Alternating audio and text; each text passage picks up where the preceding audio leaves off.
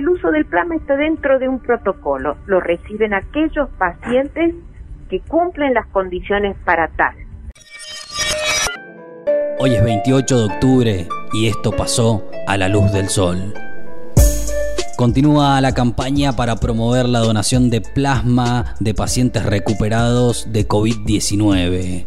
La jefa del servicio de hemoterapia y del Banco de Sangre del Hospital San Luis, Inés Blanchet, aseguró que ya se acercaron más de 200 personas con intención de donar plasma y que ya hubo 50 donantes efectivos. Hay muchas dudas eh, y malos entendidos respecto a eso. Eh, el uso del plasma convaleciente, hay que aclarar ciertos puntos, ¿no? El uso del plasma convaleciente es un es un uso que está a través de un protocolo, ¿sí? Porque es un uso experimental. ¿Estamos de acuerdo? Entonces, no toda persona ingresa dentro del protocolo, para lo cual hay que cumplir unos ítems, ¿sí? Como bien se sabe, no tenemos a la fecha una cura para esta enfermedad. Entonces, todo lo que estamos probando se hace a través de protocolos, ¿sí? Eh, y así se han ido demostrando distintas cosas que funcionan o no funcionan, como han ido escuchando de la hidroxicloroquina y distintos antirretrovirales, por ejemplo. Entonces el uso del plasma está dentro de un protocolo. Lo reciben aquellos pacientes que cumplen las condiciones para tal. En cuanto a lo que es la donación, tanto de sangre como de sus hemocomponentes, y en este caso, que hablamos específicamente del plasma convaleciente, el que tenga interés de realizar una donación voluntaria y desinteresada y que cumple con los requisitos para tal, eh, realiza la donación. Pero no son donaciones dirigidas a tal persona porque no es una indicación de un familiar, es una indicación médica y si el paciente cumple o no los criterios para tal fin. Donantes efectivos, tengo como más de 50 personas de donaciones efectivas. Ahora, acercarse, se han acercado más de 200 personas. Lo que pasa es que, ¿quién va a ser donante? Tiene que cumplir los, los, requisitos de donantes de sangre básicos eh, no tiene que tener enfermedades transmisibles a través de la sangre, haber cumplido eh, la enfermedad de COVID y a su vez nosotros les determinamos previamente los anticuerpos y, que tienen que ser títulos altos, que son una cantidad alta de anticuerpos para que me sirva el plasma. Entonces, eh, no es que, o sea, hacemos una gran selección Preocupa al faltante del material de construcción y de materia prima para las fábricas. Comerciantes e industriales de San Luis manifestaron su preocupación por el desabastecimiento de materiales, insumos y repuestos que se registran en los últimos meses. Nosotros ya venimos padeciendo esto hace más o menos tres o cuatro meses que no, no llegan no llegan camiones con, los insumos que nosotros necesitamos, especialmente el acero. Y se agravó cuando se cortó un poco la ruta también, porque decía que eran pocos los camiones, eh, un par de camiones que teníamos ahí demorados en, el límite, se pegaron la vuelta.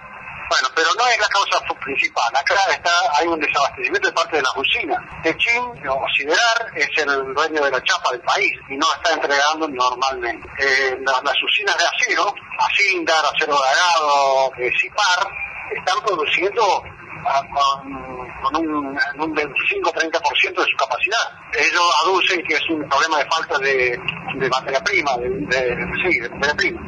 Y bueno, yo creo que ahí puede haber algún tipo de especulación con el tema del valor del dólar, este, porque nosotros, el dólar que nos rige a nosotros los comercios, por lo menos en el robo nuestro que es metalúrgico, este, es el dólar oficial, en este momento está en 82 pesos, me parece con 40 centavos.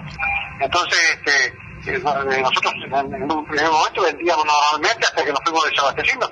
Eh, yo te, saqué, te mandaría una foto de lo que es el depósito nuestro con las estanterías prácticamente vacías. Entonces, sin, sin ninguna certidumbre de qué va a pasar a futuro, porque no sabemos si, si en algún momento se va a normalizar el tema de la entrega y tampoco sabemos con qué precio, porque si están especulando y, logran doblarle el, brazo al, gobierno, vaya a saber con qué precio vamos a tener que comprar. 200 mil pesos mensuales para los bomberos voluntarios de la Punta. El Consejo Deliberante de la Punta convirtió en ordenanza un proyecto impulsado por la concejala Luciana Perano que contempla un aporte mensual que surgirá de una contribución a pagar por los vecinos en las tasas. Se empezará a cobrar el año próximo y se estima que los bomberos recibirán un monto aproximado de 200 mil pesos mensuales. Somos el primer consejo deliberante de la provincia que lleva adelante una iniciativa de estas características y la convierte en ordenanza. Es un reconocimiento a la tarea incansable de nuestros bomberos y marca el camino del diálogo y del consenso que estamos buscando a pesar de las diferencias. Así explicó el presidente del Consejo, Luciano Ayala.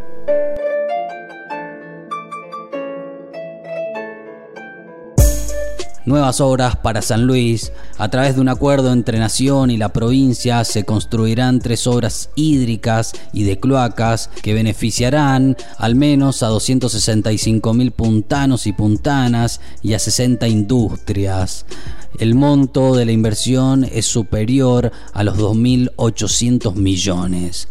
Se construirán la colectora industrial cloacal y la planta de tratamiento en Villa Mercedes, el acueducto La Florida 2 y una planta potabilizadora en San Luis.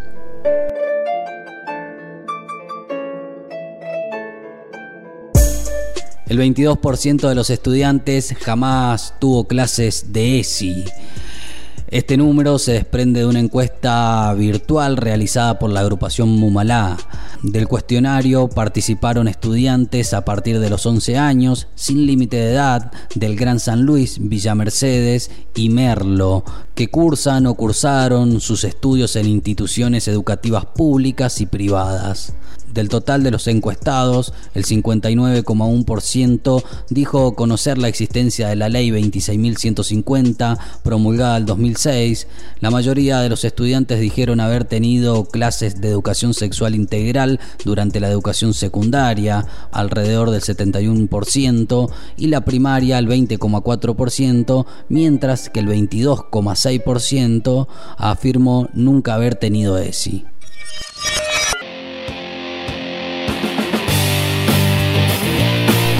Y esto también pasó en Argentina y en el mundo.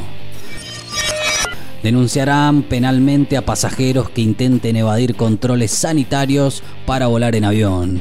En Europa aumentó un 40% los fallecimientos en una semana, cayó el 70% del turismo mundial en el año, saldo positivo para las licitaciones de bonos en pesos, uno de cada seis niñas en el mundo vive en la pobreza extrema, hoy se trata el presupuesto 2021 y además se registraron nuevos incendios y se discute sobre el cambio climático mundial.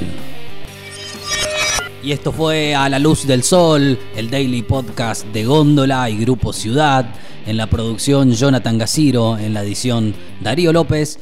Quien les habla, Luciano Illesca, y nos volveremos a encontrar mañana 8 de la noche en todas las plataformas para repasar todo lo que pasa en San Luis.